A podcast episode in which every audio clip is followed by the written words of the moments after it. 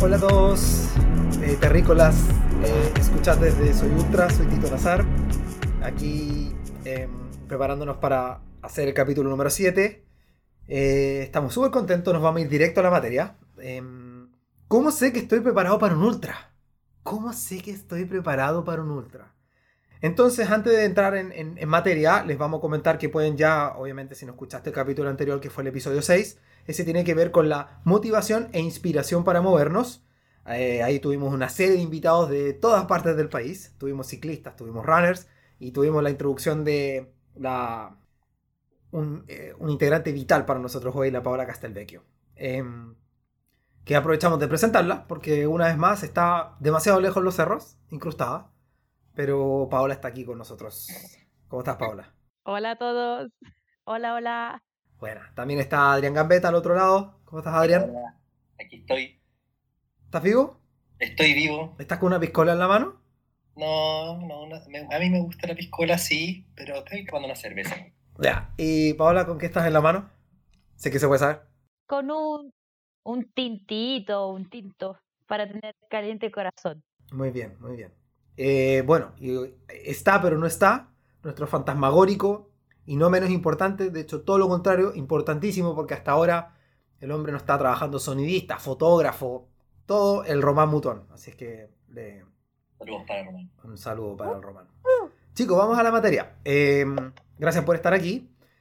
Vamos a hablar entonces cómo sé si estoy preparado eh, para hacer una actividad de ultradistancia.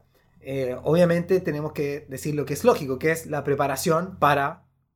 que, que hubo un proceso evolutivo que te llevó a este, esta pregunta final. Es como, ok, estoy listo para mis primeros 50 kilómetros en, en, en trail running, estoy para mis primeros 200k en bicicleta modo brevet o gravel, brevet, brevet, gravel. Em, chicos, por favor, expláyense. Ahí dice que parece que hay cuatro esferas de preparación. ¿Qué opinan de eso? Eh, sí, eh, o sea, es, una separación más o menos ficticia porque, todas las cosas se vinculan entre sí, pero conversando un poco y para que se entienda lo que queremos comunicar, nosotros pensamos que antes de correr un ultra, que por lo demás es una pregunta que no nos parece tan fácil de responder, pero antes de correr un ultra tienen que, tienen que pasar ciertas cosas en distintas esferas, como tú dices, en lo físico, como mi cuerpo está preparado, mi cuerpo, en lo mental, eh, tengo una cabeza que me va a permitir cruzar la línea de meta después de correr tantos kilómetros, en el equipo, porque igual se necesita equipamiento para poder correr una carrera de larga distancia, tiene que tener ciertas características para que aguante, para que no sea incómodo, para que no produzca cosas en contra. Y bueno, esas son la- una división simple que inicialmente hicimos. Buena. Claro, porque yo, yo creo, Adrián, que em, una persona debe eh, evolver y crecer y agarrar no solamente kilómetros o puntos ITRA, si estamos hablando de trail running, pero también conocimiento de, de sí mismo y seguridad. Porque no sé, es- para, para mí la primera vez en un ultra fue morirme de susto. Me morí de susto la noche antes, no dormí nada. Durante la carrera no sabía qué me estaba pasando. Hice todo mal, obviamente. Entonces miro hacia atrás y dije, quizás me salté alguna etapa. Oye, qué, qué interesante, pero se me ocurre, se me acaba de ocurrir que igual, tal, tal vez un tema para, para futuro, hablar de nuestro primer ultra, cómo fue tu primer ultra, igual es una experiencia que puede ser digna de, de comunicar. A propósito de, bueno, primero vamos a hablar ahora de esto, pero para más adelante. de fracasos. Y Adrián, según tu criterio, eh, para un corredor de un runner o un trail runner, ¿cuáles son la- las etapas básicas por las cuales debe pasar antes de enfrentar un ultra, hablando de distancias en kilómetros? Yo, yo creo que podemos llegar a un consenso de que lo más recomendable es ir sumando kilómetros de a poco. Y hay varias, hay varias razones para eso. Eh, el cuerpo se comporta de manera muy distinta corriendo dos horas a corriendo ocho. Y la mente se transforma muy distinto y el equipo se siente distinto. Y, todo. y, y bueno, y para partir, con mi opinión al menos, ahí, ahí veremos que si están de acuerdo o no, vamos a partir hablando de lo que es el cuerpo. Primero el entrenamiento físico es muy importante, por supuesto, para correr en ultra, porque es el cuerpo el que te tiene que mover para que avancemos, aunque es la mente el que tiene que hacer que el cuerpo se mueva. Eh, y a veces la mente quiere y el cuerpo no responde. Entonces, para que eso no nos pase, para que no tengamos, no sé, quizás el equipo suficiente y una cabeza que nos permita movernos y que el cuerpo falle, o que se lesione, o que te dé una contractura, o que te deshidrates, eh, hay varias cosas que tienen que pasar físicamente. Físicamente uno eh, no basta, yo creo, no basta solo con entrenar corriendo. No basta solo con salir a correr, en, ya sea en asfalto o en cerro. Eh, pienso que es muy, muy importante complementar la preparación física, sobre todo con lo que tú consideres que son tus puntos débiles. Por ejemplo, la zona intermedia del cuerpo, el core. Si tú consideras que tu zona intermedia es débil, dices hacer un trabajo complementario de core, de funcional para mm. core. Y ahí va, a depender de las debilidades de cada uno, pero es súper importante saber cuáles son tus debilidades físicas. Mm. Para nosotros que nos gusta correr, para correr somos buenos, podemos estar mucho rato corriendo a una velocidad y sentir muy poca fatiga. Pero cuando te pones en una situación de ultra, y la subida y la bajada, y se alarga las horas, y se alarga las horas, y se alarga las horas, empiezan a salir a flote esas cosas, debilidades que quizás no entrenaste. Empiezan, no sé, a molestar la espalda, te empiezan a apretar más, eh, o te empiezan a doler las rodillas o los pies. Hay, hay, un, hay, un, creo yo que hay una división entre el fortalecimiento muscular y la adaptación de las articulaciones, de los tendones, que es más lenta mm. que la adaptación muscular. Sí. Entonces, eh, bueno, eso, es como primer pincelazo de lo físico. Ahora, ¿cómo sé yo si mi cuerpo está preparado para correr ultra? Tito, yo quiero interrumpir y hacerle una acotación. ¿Se acuerdan que eh, les conté de mi primer entrenador, el, el Lomar Aguilar, me enseñó una cosa muy buena durante mi primer entrenamiento que era para maratón, pero la sigo usando para entrenamientos en ultra. Uno entrena a convivir con el dolor. porque El monstruo que tenemos en la cabeza en el kilómetro 40 te dice que la pequeña ampolla de sangre que tiene en el pie es grande como una poza y no, tú debes aprender a convivir con ese dolor y a manejarlo. Yo creo que también es parte del entrenamiento, mental pero físico, para no asustarse, digo yo. Haber experimentado la incomodidad física de correr larga distancia, o sea, el dolor en el, no sé, los pies hinchados, la ampolla, eh, el roce de la ropa. Eh, o en el, en el ciclismo, no sentir el poto. Mm.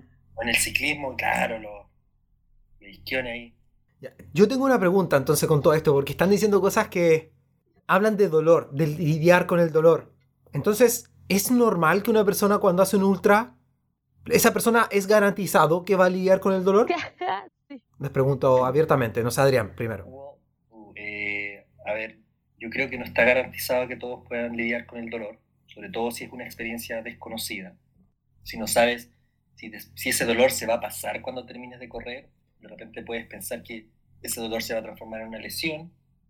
No, pero mi eh, pregunta es, ¿es garantizado que vas a sufrir dolor? No sé si quizá la formule mal. Ah, si vas a sufrir, porque ustedes hablan, es que me van a doler los pies, no sé, dijeron el roce en ta, ta, ta. Ya, ok, pero es garantizado que... Les, voy, voy, a ser súper sincero, yo no paso por esas cosas. A mí, no me pasa mucho. Como que, de hecho, yo cuando empecé a correr, todos me decían lo que ustedes acaban de decir y, cuando, y después pasó mucho tiempo y me di cuenta que a mí nunca me pasó nada de esto. Entonces fue como, ya ok, entonces, ¿por qué todos sufren tanto? Yo, a mí, es como, no sé, yo con yo la verdad ni con las 100 millas sufrí tanto. Entonces, Mira, yo, ¿Eh? yo creo que en 50 kilómetros no está garantizado que sufras dolor. Eh, yo estoy pensando desde los 80 kilómetros para arriba. Eh, al menos a mí los pies se me empiezan a hinchar como, en, como a las 12 horas, por ejemplo. A las 12 horas yo empiezo a sentir molestia en los pies.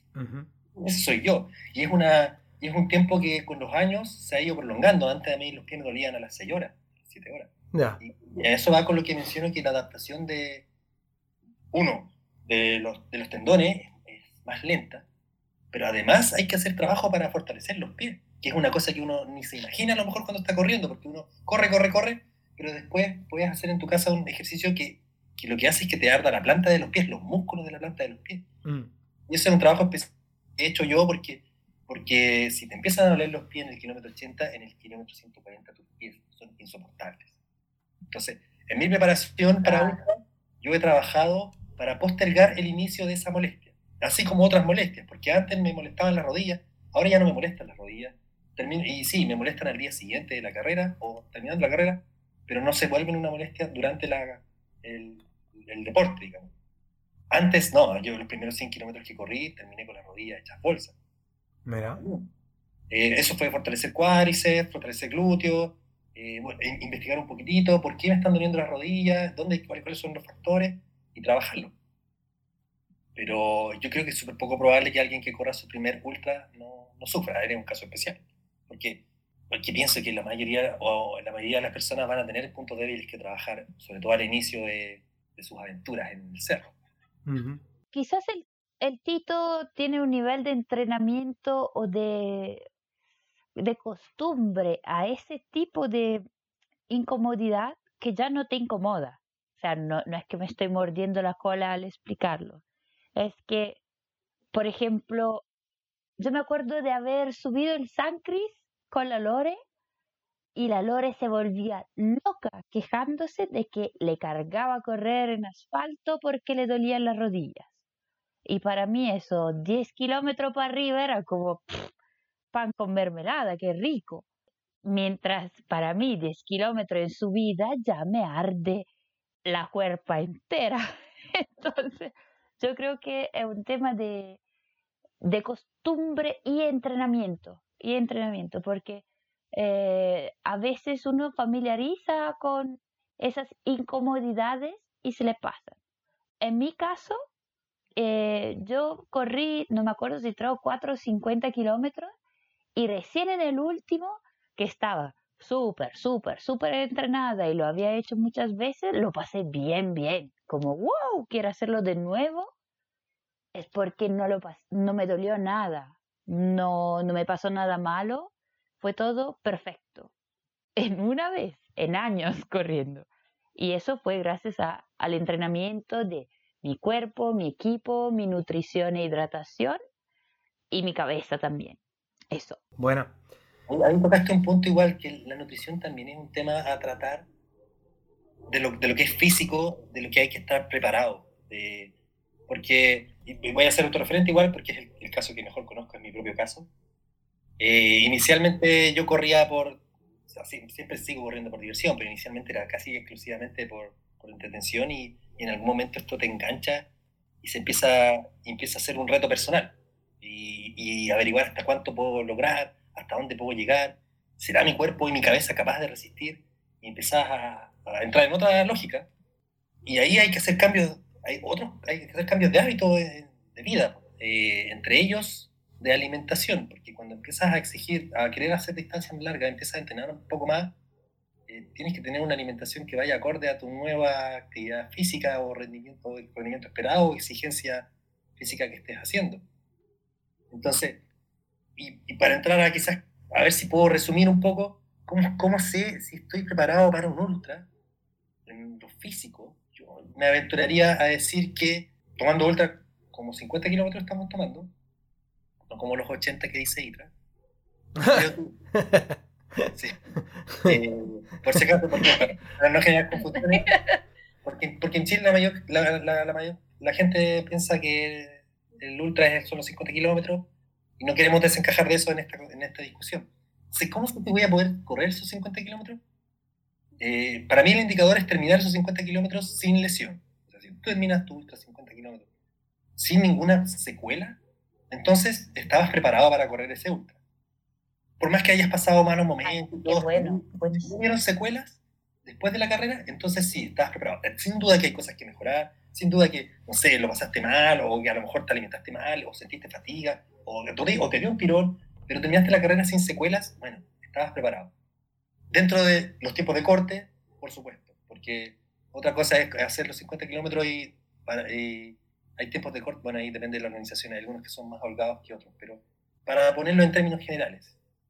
Eh, ¿Y cómo sé si voy a lograr hacer, terminar una carrera sin terminar con secuelas? Para 50 kilómetros, yo creo que uno debiese haber corrido al menos, y, y me, me, voy a aventurar. Yo creo que si tú corriste 35 kilómetros sin molestias, puedes saltar 15 kilómetros más. Eso es lo que yo imagino. Adrián, tú eh, cada vez que hacía, que te preparabas para unos 100K o un 160, ¿cuál fue el largo más largo que corriste? Eh, yo de hecho para antes de 50 mi última distancia fueron 35 en competencia. Hice un entrenamiento largo de un poquito más de casi 40 en algún momento. Ah, y después salté al 100. Wow. Y sí, sí, y ahí estuve en el límite de la preparación porque no según mi propio criterio que acabo de inventar, no tuve secuelas, o sea, después de la carrera no hubo secuelas, pero los pies me dolieron mucho, muchos días. Los pies y las rodillas me molestaron muchos días, y eso yo creo que raya en el límite de la preparación. Eh, ahí pienso que mi, mi, músculo y mi sistema cardiovascular anduvieron bien, y mi alimentación en general anduvo bien, la estrategia y todo, pero, pero me faltó preparación específica de mis debilidades. Porque lo último, 15 kilómetros eh, o 20 kilómetros quizás, eh, para mi perspectiva dijo, o sea, tuve que caminar mucho porque me dolía.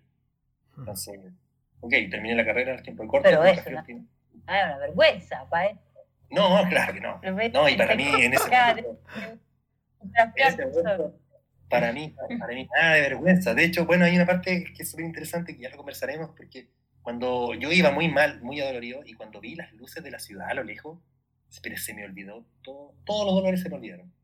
Entonces, también en mi reflexión fue, ok, sí, yo estaba muy cansado y dolorido, pero me falló la mente al final, porque mi cuerpo podía más, podía ir más rápido. Eh, voy a tirar una pregunta, una pregunta bomba. Eh, hablamos de nutrición, ¿no? Como parte del entrenamiento, ¿ustedes eh, eliminaron algo de su dieta durante estas preparaciones? Por ejemplo, yo, yo soy celíaca nací alérgica al gluten, por lo tanto ya casi todos los almidones y debo encontrar carbohidratos alternativos. Eh, pero hace casi un año decidí dejar de comer carne, de todo tipo de carne, pescado también, y eh, casi no tomo leche o leche fresca. Por lo tanto, le puedo decir a corazón abierto que dejar la carne me ha dado una ventaja física y muscular, obviamente integrando la dieta con buenas alternativas, que mi cuerpo ha cambiado caleta. Es impresionante. Entonces le quería preguntar, no sé, Tito tiene una cara de carnívoro tremenda, no sé si ustedes han intentado hacer algo así. Dale tu Adrián. Ya, mira, yo, yo creo que mientras más alejados estemos de una buena dieta, más cambios hay que hacer. En mi caso yo estaba bastante alejado de una buena dieta, entonces hice varios cambios. No, no tantos para cuando corrí 50 kilómetros, pero hice varios cambios de alimentación para correr 100. Básicamente dejé toda la comida chatarra. O sea, la papa frita, el McDonald's, eh, la hamburguesa, los, embutidos los eliminé de mi vida para siempre, no ya como embutido. Eh, la salchicha, la, de, sí, de repente me como un completo, pero, pero antes era muy recurrente, era, era muy parte de mi dieta el embutido, el jamón lo dejé esas cosas que son picadillos eh, de animal. y... Sí, de todo. Eh, eso lo dejé para como tres meses antes de los 100K. Y bueno, fue súper fácil después. Fue súper fácil dejarlo teniendo ese objetivo en, vista. Y después seguí casi cinco horas, casi nunca. Ya no se me antoja, no, no lo extraño.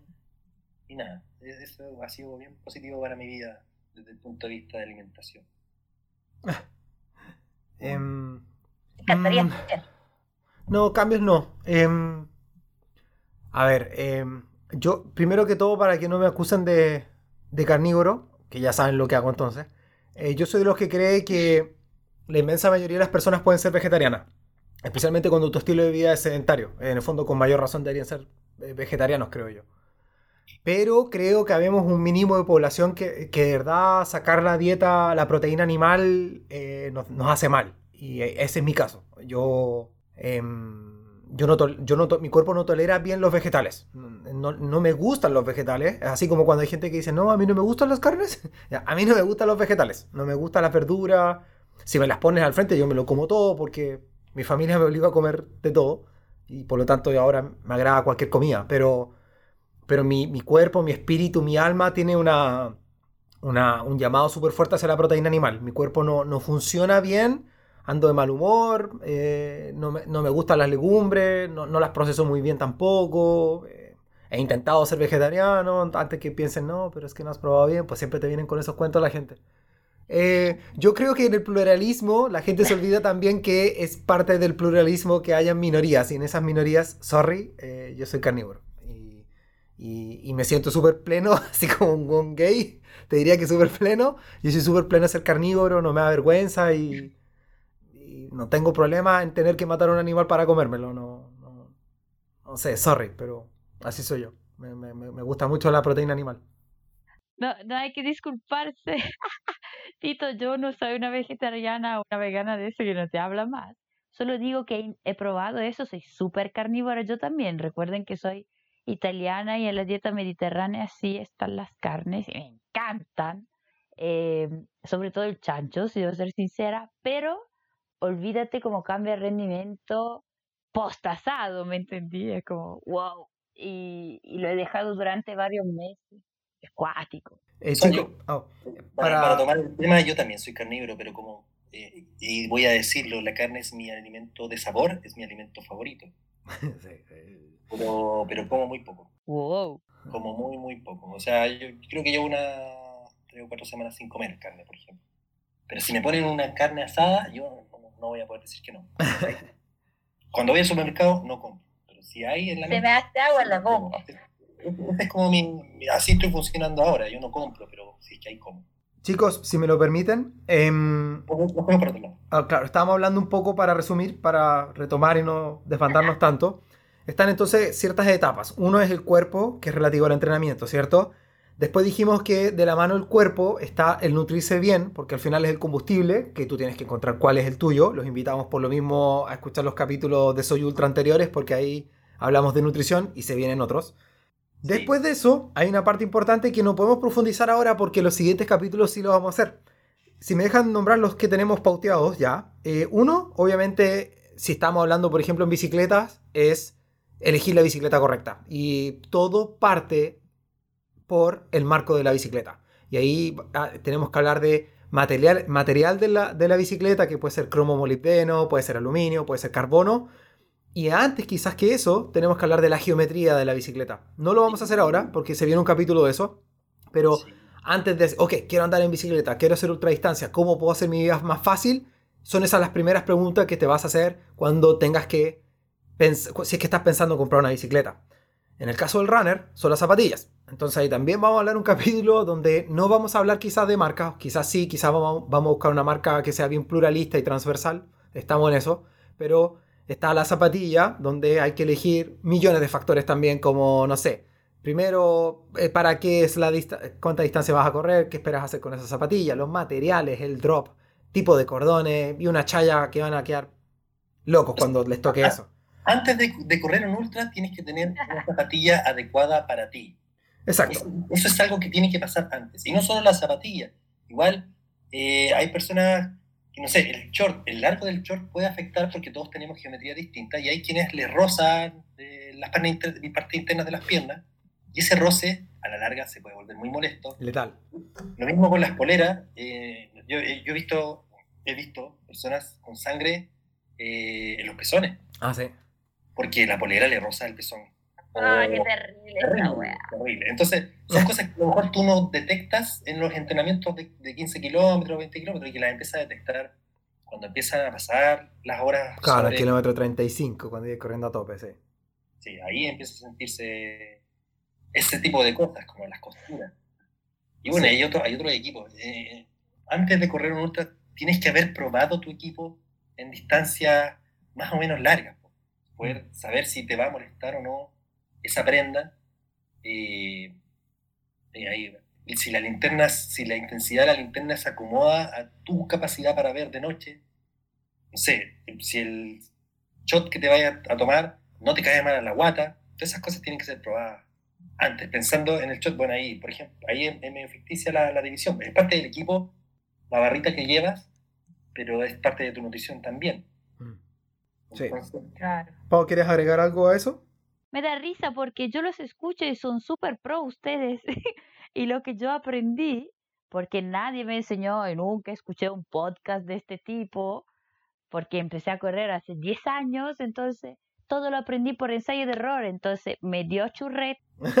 Churrete es la palabra buena. En plena carrera, roce. Claro.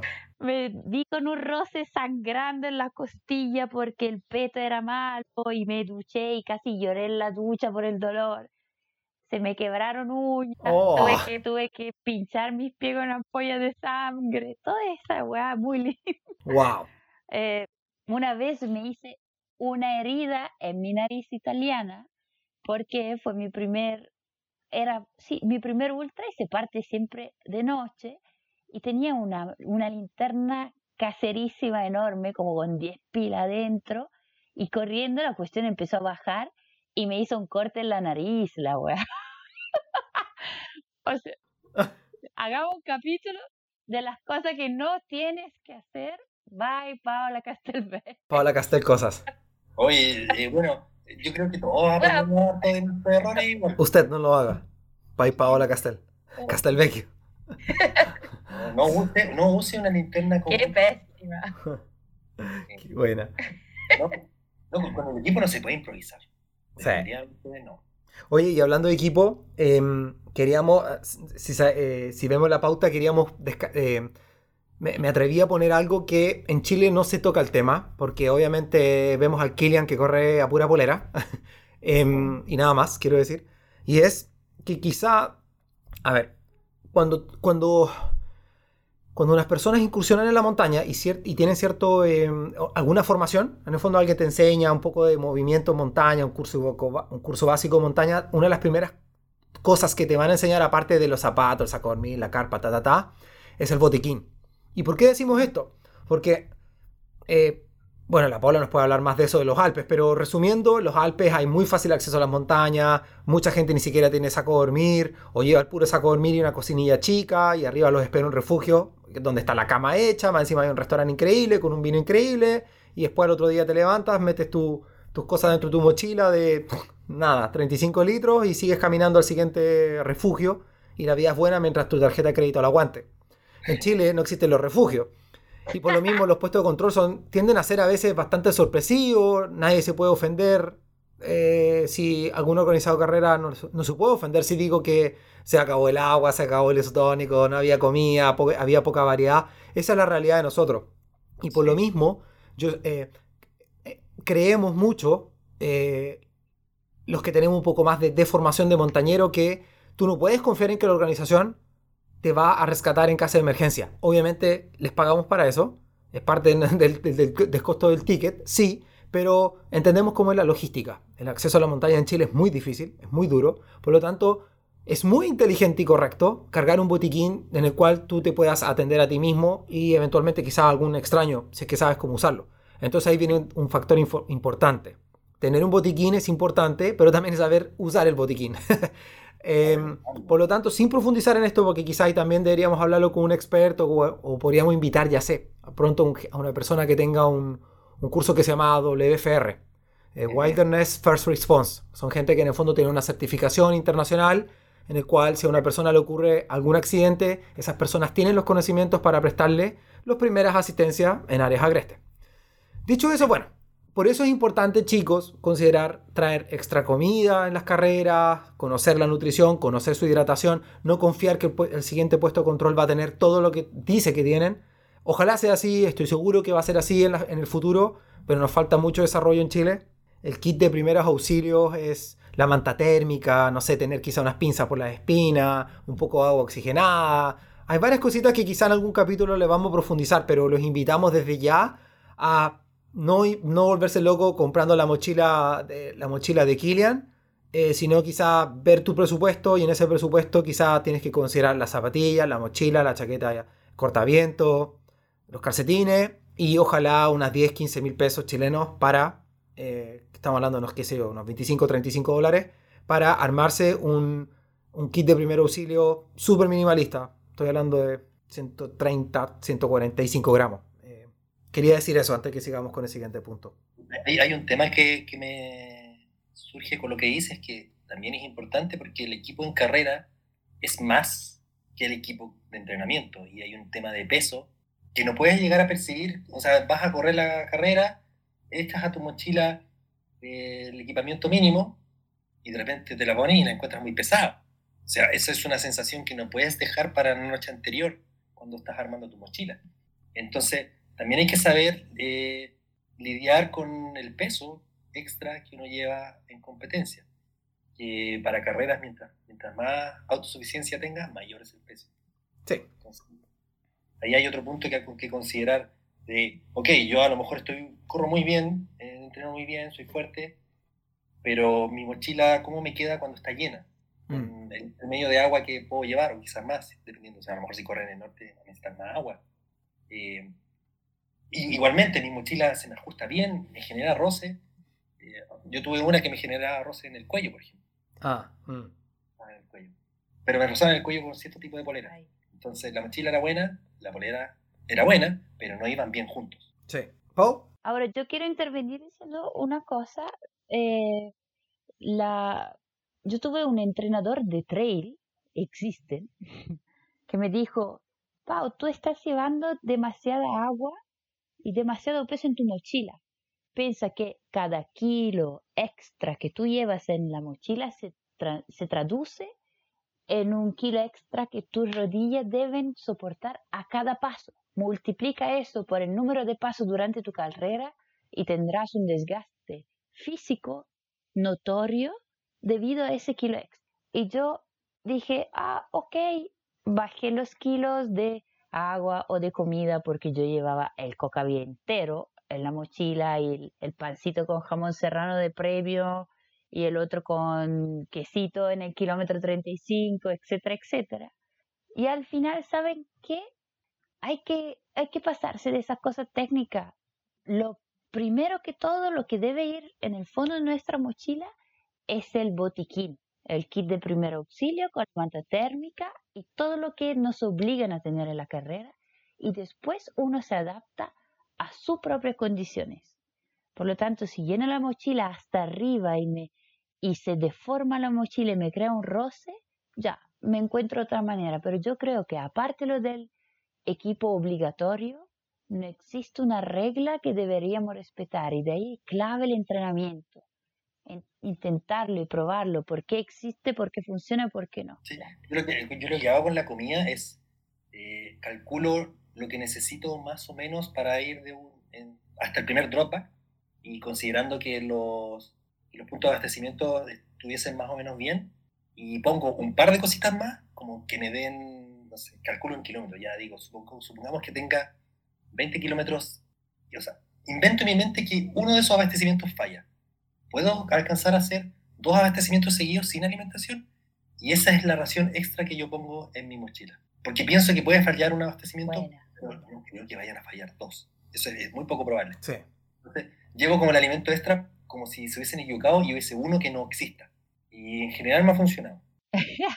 Eh, quería agregar una cosa, que em, sé que eh, es ahondar mucho con este tema, pero uno siempre, yo creo que debería estar preparado por si te da un bajón y no todo en tu cuerpo funciona como tú lo programaste, entonces puede ser un mal día y por, sobre todo quizás por ser mujer, tu cuerpo ese día o esa semana está funcionando de una manera diferente y necesitáis más azúcares y no lo tenías planificado y es muy bueno tener comida extra.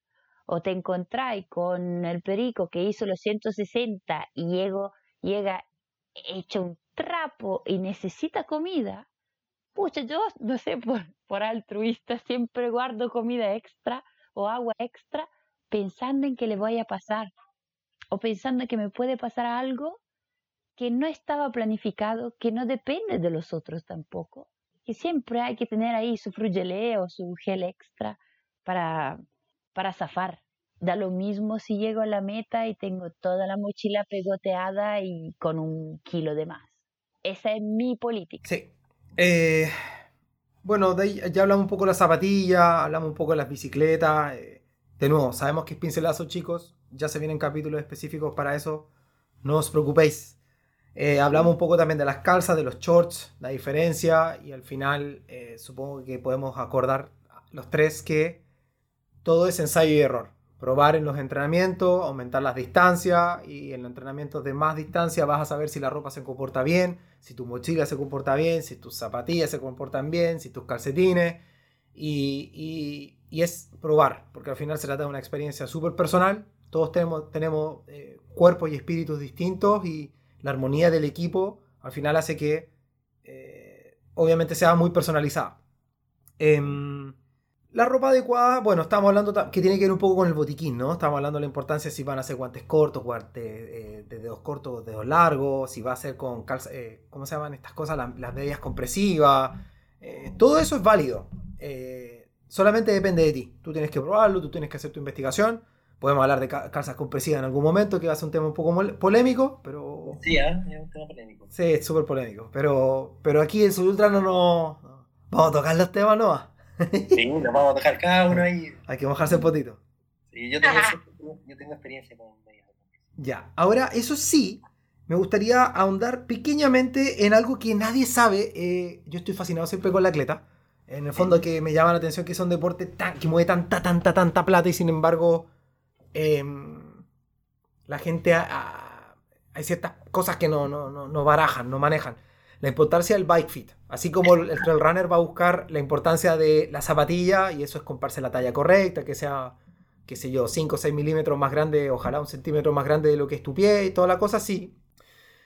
Pero la bicicleta, una vez que tú te la compras, porque viste si era carbono o aluminio, cromo, molibdeno, tienes que elegir, o madera, eh, tienes que elegir el set, el setup de la bicicleta, y eso se hace con un concepto que hoy en día todo esto se, tiene más nombre en inglés que en español, que es el bike fit, que es en el fondo, hacer que la bicicleta que te compraste cumpla con las geometrías y, eh, y los ángulos y las alturas y largos y todo de, en el fondo, que todo el conjunto de la bicicleta sea absolutamente personalizado para que tú logres la optimización biomecánica con ella. ¿Y, ¿Y, cómo se logra un bike fit? Lamentablemente es pagando. Hay algunas marcas que si tú compras la bicicleta te incluyen el bike fit, son las menos. Y si no, tienes que pagar por él. Sé que es caro. Eh, creo que está fácil en los 60 mil pesos chilenos. Pero es súper importante porque típico las bicicletas te dicen, mira, me duele atrás de la rodilla, me duele adelante de la rodilla, me duele aquí, me duele acá, me duele la espalda, me duele el cuello. Eso usualmente es bike fit, es puro bike fit. en Chile muy poca gente lo maneja, eh, es un tema que es, estoy seguro que vamos a tocar pronto. Eh, una vez que elegiste la bicicleta, lamentablemente si quieres hacer las cosas súper serias, es de nuevo otro mundo donde te tienes que zambullir y muy profundo en el bike fit, cosa que muy poca gente en Chile la maneja bien. Estoy entendiendo que el bike fit, una vez que tu cuerpo dejó de crecer, lo haces una vez nomás. Um, sí y no, sí. ¿Ya? Eh, no, lamentablemente no, porque obviamente las geometrías cambian cuando cambias de bicicleta. Entonces, y también el tipo de bicicleta. Eh, pero claro, cuando generalmente cambias el marco o cambias componentes, la verdad, eh, ah, me explico. si cambias el marco, estás frito. Tienes que hacer el bike fit completo. Pero también, pues si por ejemplo cambiaste el largo de las bielas, eh, que son los fierros que sujetan los pedales y que lo unen al motor de la bicicleta, eh, está frito. Tienes que hacer también bike fit. Tienes que hacer un microajuste, pero tienes que hacerlo. Y es más sensible de lo que tú imaginas. O sea, pasar de una biela de 172 eh, de largo a 170 hace una diferencia, a 165 ni hablar. Y lo mismo también la T, que es el fierrito que une como el marco junto con el manubrio.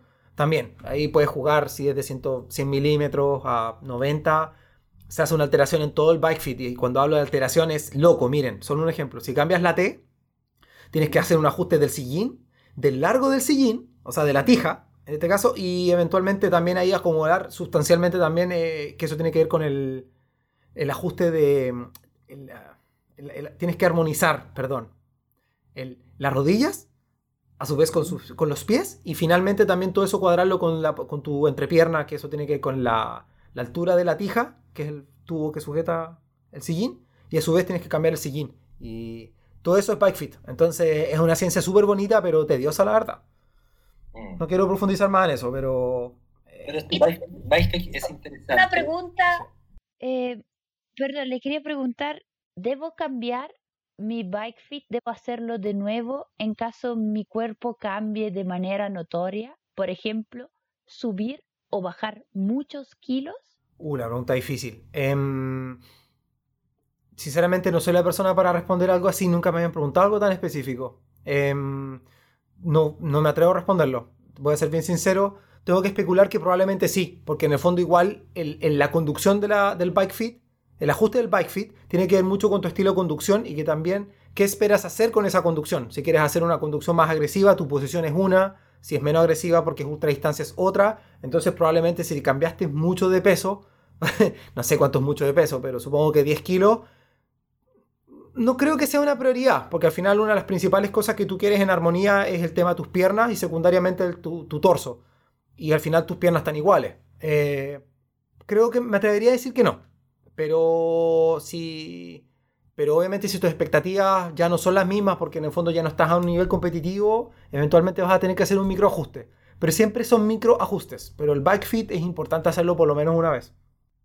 Voy a, como para resumir, antes de hacer un ultra, asegúrate de que tu equipo se ajuste a ti.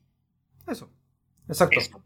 Y no improvisar de ninguna manera eh, antes de correr. Prueba todo lo que tengas que probar antes de la competencia. Amén. Eh, Pau, ¿quieres seguir con el siguiente? Sí, que es la parte que más me gusta como amantes del Excel y de las planillas. El, la otra, el otro blog que, que es importantísimo para la preparación de un ultra es la estrategia. Sea una estrategia de carrera, pero también una estrategia mental.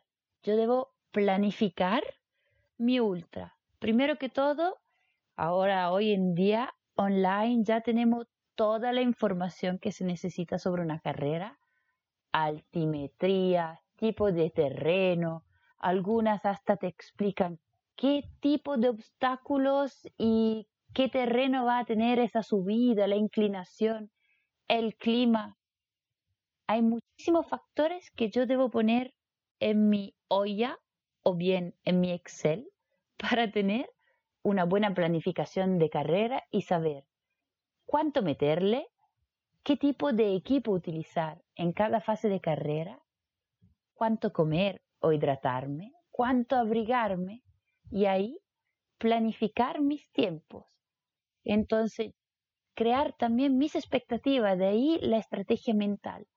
Si yo tengo unos 70 kilómetros que son muy planos, entonces sí puedo pretender hacerlo, no sé, en 10 horas, le tiro cualquier número. Pero si tengo una carrera extremadamente técnica, con una altimetría killer, con altura, casi que me da para skyrunning, soy una loca si pretendo terminar bien en 10 horas. Por lo tanto, primero que todo es el manejo de expectativas según una buena estrategia de carrera. Y si yo logro, no con mis TOC, con mis obsesiones, pero logro manejar bien y realizar bien esa estrategia de carrera, también puedo escapar de ansiedades tipo, ¿qué pongo en mi drop bag? Por drop bag yo entiendo el punto de carrera en el cual yo dejo una bolsa extra de equipo de recarga o de recambio. Y es donde generalmente la gente se queda un pelito más descansando porque tiene tus amigos y tu familia que te va a ver, tienes un buen equipo de apoyo, generalmente hay kinesiólogo, hay doctores que te pueden asistir. Y ahí yo dejo mi, mi segundo ser, ¿no? Una bolsa con una nueva pago. Si quiero puedo cambiarme hasta las zapatillas, los calcetines, puedo recargar toda mi comida y partir como nueva a otra parte de la carrera. Y también una buena estrategia que acá yo creo que clave, clave, clave es manejar bien los tiempos de corte. El tiempo de corte no es una, una maña de la organización. El tiempo de corte, entendámoslo que es una medida de seguridad. ¿Por qué? Porque si un corredor o una corredora no alcanza a pasar por este portón virtual, por ese punto de control en un tiempo determinado, significa que su cuerpo no está listo para seguir la carrera en condiciones seguras. ¿Por qué? Porque quizá le tocará correr de noche con temperatura muy baja o porque si llegaste tan tarde a ese punto de control es porque o eres muy lento o porque estás corriendo muy lento y significa que algo te está pasando.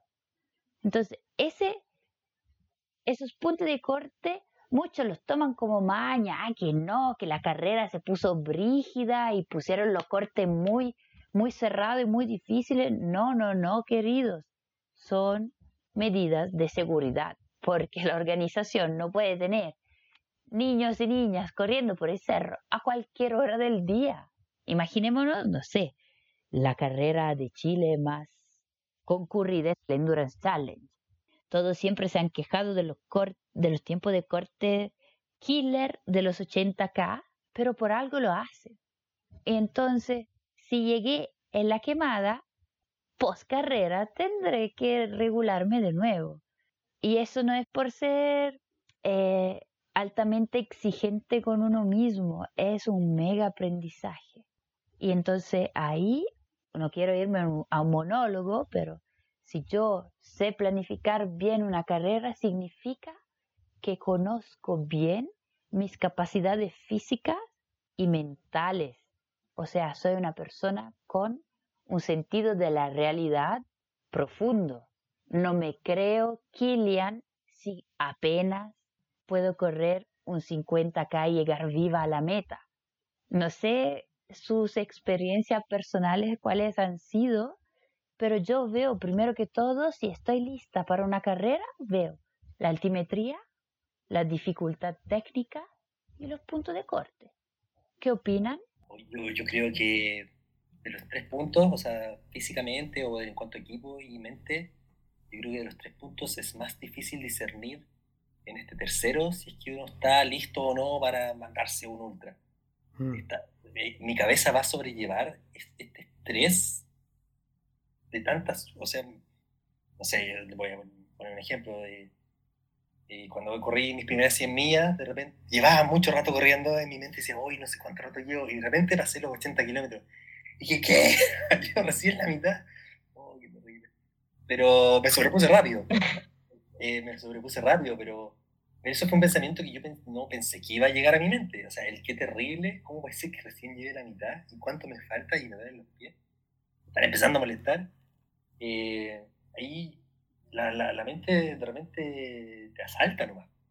Mm. A mí, al, menos en mi experiencia, siempre, siempre ha sido cosas distintas. No, no he tenido eh, bajones mentales iguales, siempre han sido distintos.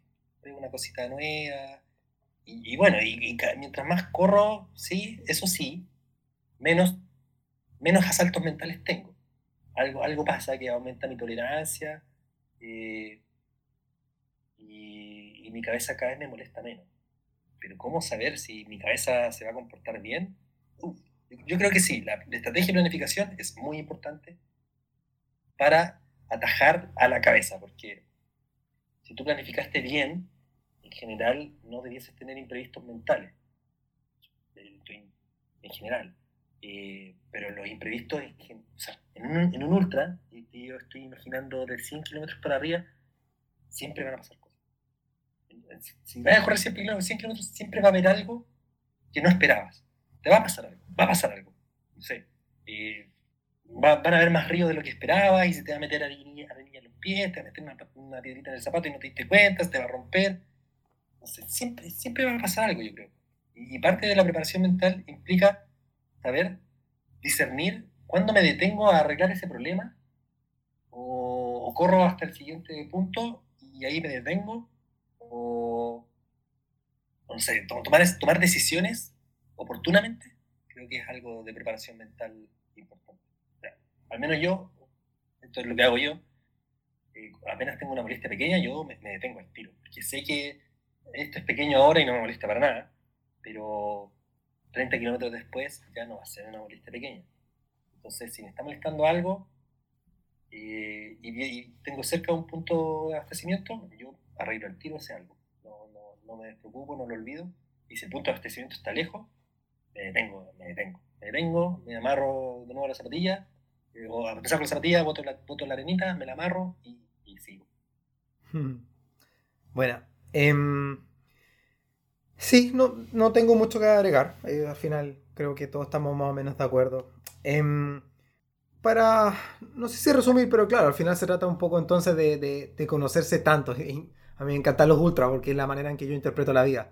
Al final es muy divertido porque eh, un ultra es como la vida, creo yo. Es una cosa muy larga, de largo aliento. Se trata de dosificar, de tomar decisiones, de elegir X para, para quizás no tomar Z. Y si tomaste Z, quizás no pudiste tomar X. Y, nada, el que llega a la meta es porque, no sé, digamos una forma digna, es porque hubo muchas cosas que llevaron a esa persona a, a ese momento de gloria. Em, tiene que ver con la capacidad de tomar buenas decisiones, tiene que, que, ver con capacidades de adaptación. A veces hay cosas que no, no, pasan por las decisiones y solamente hay que adaptar, y eso tiene que ver con ser sabio.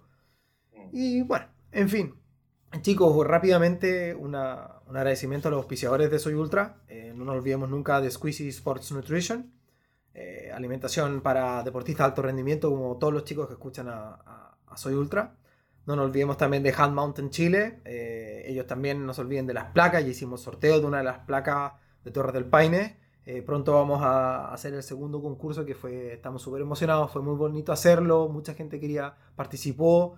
Eh, se agradece mucho a la comunidad, fue muy divertido, debemos reconocer que partimos con mucha timidez, eh, ni, siquiera sabíamos si queríamos hacer un concurso, resultó muy bonito, así que muchas gracias a todos los que participaron, súper emocionante.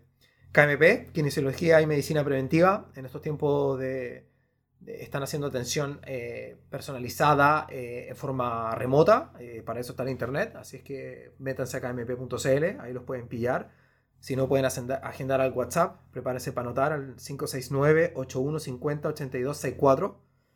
Y no se olviden también del Felipe Cuevas, el fotógrafo, que ahora debe estar eh, urgido, emocionado y expectante para lo que se viene el, resto del 2020 eh, para los eventos, para que salga a tomar eh, fotografías. Y para seguir haciendo, chicos, que ustedes conversen, em, terminó mi carrera, crucé mi meta y ahora vienen quizás qué aspectos yo debería considerar post carrera. Terminé mi carrera independiente del cómo, ¿ok? digamos que la terminé. Y eso terminar quizás es que no, no, crucé la línea de meta ahora que lo considero. Quizás hiciste un DNF. DNF viene de did not finish. No terminó la persona. Nosotros hablamos mucho del DNF, el DNF, el DNF.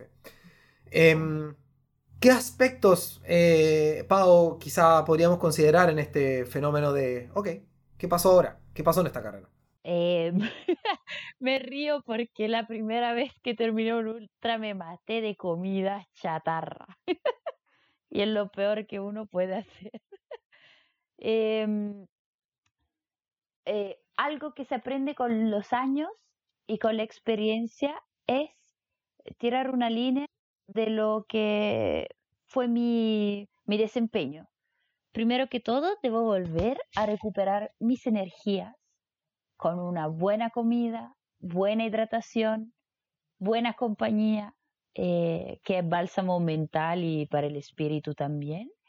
Pero es importantísimo, volviendo al punto de la preparación y de la estrategia, revisar cuál fue mi planificación de carrera y decidir si lo hice bien, si tuve alguna falla en los puntos de, los puntos de nutrición, si la ropa que llevaba era la correcta según el clima o el lugar en el cual yo estaba corriendo.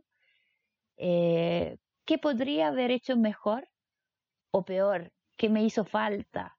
Eh, no sé, quiero llevar música para correr un ultra eventualmente porque estoy dando vuelta por el cerro 24 horas y me siento sola la noche. Eh, se me olvidó algo, todas esas cosas hay que tomar nota porque la memoria es débil.